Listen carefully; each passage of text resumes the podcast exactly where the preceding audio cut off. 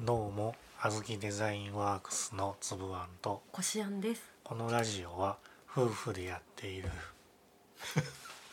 まあいいやプロジェクトの企画会議を公開するというものですで今回はえーっとまたインスタについてはい。ようやく投稿しました やっと そうですね。遅くなりました。であの、まあ、何度も言ってるけどこのインスタでまず最初にやっていくことはえー、とこしあんが描いたイラストでファッションコーディネートを提案していくっはい。ていう企画です。で主なターゲットはなんか猫がまた暴れてます主なターゲットは30代ぐらいのママさんっていうことになっててママさん向けに何コーディネートを提案していきますはい。でこの1回目の投稿があのなこれキーアイテム、はいだ。からキーアイテム。はい。マウンテンパーカージャケット、はい。まあ、よく分かってないんだけ どこれ名前から察するにはい。登山用のパーカーみたいなそうですね。はイいメ。ージで合ってますでしょうか、はい。 なんだろうパただのパーカーじゃなくていや単純なイメージだけだと、うんうんなんかシャカシャカする素あ材そうそうそう。ちょっとナイロンっぽい感じで。もともとアウトドアでの使用目的に作られているけどでも近年すごいもう流行ってるっていう言葉もちょっと使えないぐらい定番のアイテムだなと思って撥水加工的なイメージもあるねそいうだねなあでも完璧な撥水のものもあるかもしれないけど、ファッションブランドで出してるのは多分そこまでの機能はないかもしれないけどまあでうもん防水、ちょっとしたこうまあ少しくらいの小雨とかだ風とかはうん防げるのかなっていうイメージです。へーよく分かってないんだけどこれイラストにあるはい、お落ち感のあるとろみ素材って何ですかあえっ、とあごめんなさいこれはワンピースの説明で すね。あはいごめんなさい。あのこれ本当に落ち感のあるとろみ素材って本当にファッション誌でうん、あのもうこの近年よく見ると思うんですけどそうなんだまあ落ち感ってちょっと色が抜けてるイメージなのそういうわけじゃないなんだえっ、とねあの生地がなんかすごくこう張り感のないまた張り感とか言っちゃったなんていうのあの張りのないようなこうんうトロンとした素材でうんこう重力に逆らわずこう刺さってこう落ちるようなあーなんかそんな硬くないみそうたいな硬くないあのすごく柔らかくてあーなるほこどうね体にあのこうそ沿うというかこう重力にそのまんま流れるようにこう落ちるみたいな感じのイメージです。なるほどねの素材のワンピースはホテています。これは、はい。まあ女性だったらみんなわかるでしょみたいはいなはい話になもってうねもきうっことのこの落ち感のあるとろみ素材っていうのは本当にもう腐るほど女性誌にも載ってるのであのそういうのが好きな雑誌とか読んでる方はああって感じですごい分かっていただけると思います。子供の方がはい、なんだっけママのワンピースと同系色のジャンスカごめんなさいちょっとすごくあのね子供の方ばっくり書いちゃってごめんなさい ジャジャンスカは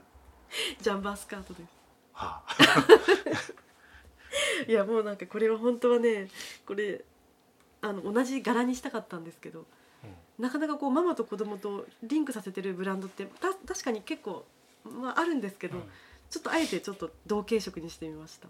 うんジャンパースカートってジャンパースカなんすかいや純スカではないっていう違い ます。それ時代がちょっと ジャンバースカートはこの絵のようにちょっと肩紐がついていて、うんあのワンピースとは違って袖がないものでちょっとこうボディはあの覆われているんだけど肩紐とかでこう吊り下げているようなタイプの。ものはジャンバースカートでた多分それは多分誰も何ですかっていう人はいないとあすいません失礼 しました女性はわかると思います。いろいろあるなと思ってえでもなんとなくはい、使ってる人も世の中にはいるんじゃないかなあっーそてっあかそそっかそういう定義だったんだこれ、はいはいみたいなその売ってる時に書いてあるけど、うんうん、でも見て実際ああこれいいなと思って気に入って買ってきただけで、それが何なのかあんまり把握しないで買ってる人そっもかいるんじゃないかなとは思うけどんそっいかやわかんないけどねうんうんだからあの通販でうんアパレルの見てていろいろ書いてあるんだけど、なんかよくきわからない言葉が書いてあったけど別に気にしないでうんうん買ってみてなんかよくよく調べてみたらあそういう意味だったのこれみた いななんかなんかよくわからない英語というかカタカナというあかーまあ確かに最近特にいろんなこう新しいワード出てくるもんね、なんだろうっていう、ね、気はする。確かあとなんだここに書いてあるので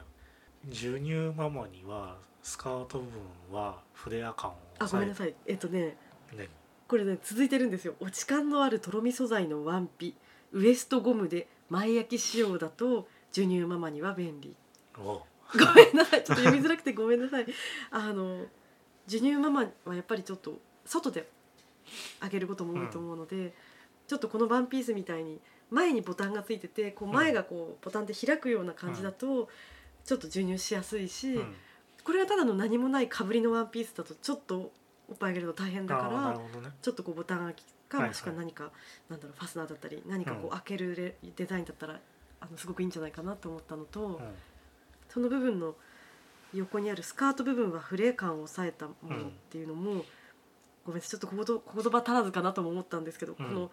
結構スカートがこうフレーがふわってこうボリュームあるものだとうんすごい動きづらいかあーら、なるほどねちょっとこうボリュームを抑えたでもマキシでちょっとこうストンと落ちるような感じあの今回この落ち感のあるとろみ素材っていうのもあるので、多分その広がりも少し軽減されるかなとも思うんです、下に落ちるから。その方が立ったり座ったりしやすかったりとしかやすかったりなんかバスとか椅子とかに座ってもあの、うんあんまりボリュームあるものだとしなんでしょうこの下につく床にこう擦れちゃうというか、うんあと階段降りる時もあんまりボリュームあるものだと踏んづけられたり自分で踏んじゃったりってすごい危ないので、そんななんだうん、あんまりまあ授乳ママぐらいのちっちゃい赤ちゃんいる人には、まあ、マキシ自体はそんなに、まあ、おすすめって感じではないんだけど、うんもしあえて履くならちょっとボリュームを抑えて階段の乗り降りとか安全にできるようなタイプがいいなと思ってちょっと書きましたビジュアル重視でごめんなさい書いてしまいました。なるほどねはい、あとスポさんを勧めてるけどこああれななんでのちょっとこれ9月に書いたものなのでごめんなさい、うん今の季節はちょっと寒いと思うんですけど、うスポさんってすごい便利でうんやっぱりちょっとこういうフェミニンなワンピース着た時ってパンプスとかきれいめの靴をうん合わせてももちろんいいと思うんだけど、うんちょっとやっぱりこうスポさんの方がよりこう、なんだろうスポーツテイストをミックスすることによって今年らしいなおかつ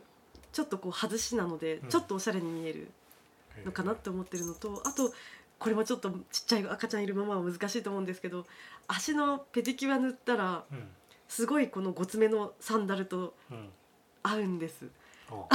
であのやっぱり足の爪が見えるとやっぱりすごいおしゃれに見えるし、ちょっとカラーもそのスポさんに合わせてちょっとダーク系のものだったりこうなんかこうちょっとこうインパクトあるような色でもとても合わせやすくて可愛いんじゃないかなと思うっんてなるほどねはい、あと走りやすいまあ、あとあれだよねあの、うんちょこっとすぐ外出たいあの子供を抱っこしてる時とかあー靴履くのが大変だから、さスポッて履けるとそうね、まあ、いいちょなっとまあ、スポさんにもよるけどちょっとマジックテープで止めるタイプだと、まあ、そんなにスポットはできないかもしれないけど、でも楽なんだよねすごく、うん靴下も履かなくていいしそうだあのさ靴下は履かないのが普通なの、スポさうんん、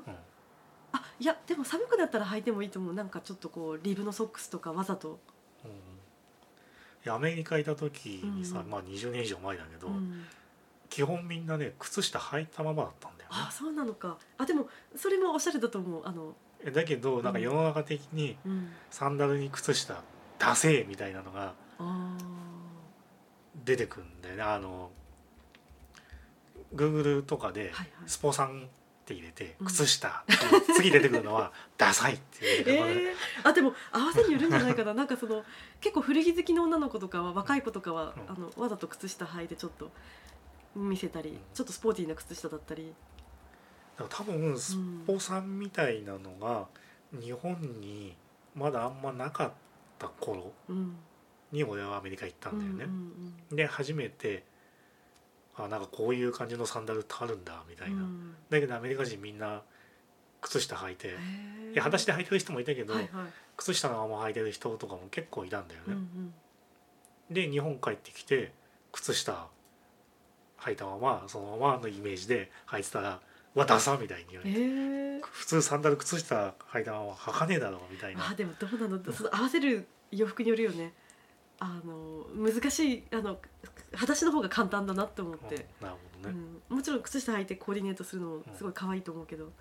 ちょっと難しいのかな、ああでもそうなんだと思っうて、ん、へへえと思ってえあそうでもだから当時だからまだ帰ってきたばっかりの時だかうんらそれでももう20年以上前の話で、サンダルっていうとなんか B さんみたいなイメージがあって、うん確かに B さんをうんまあ履けないけど B さんの場合は靴下履きながら、そうだねなんか無理があ るけど、うんまあ、そういうイメージだったのかなっていう当時ねあそそんな昔からなかったよねああいう感じのサンダルーそうだねこうん多分なんかここ近年なのかなっては思う少なくとも俺が高校の時とかああいうの見たことなかった気がするんだ私よねもあったのかなまあどっかにあったのかもしれないけど、うんあんまり主流じゃなかったよねサンダルっていうともう B さんみたいはいなはいはいはいの確かにかあのトイレにあるやつねあのトイレスリッパみたいななんかダサみたいな、はいはあー確かに、でもなんか割とスポーティーなやつが出ててなんかこう、うんベルトみたいなのでピッて止めるやつとかそうそうそうそあうっそたうりベとかルベしルて、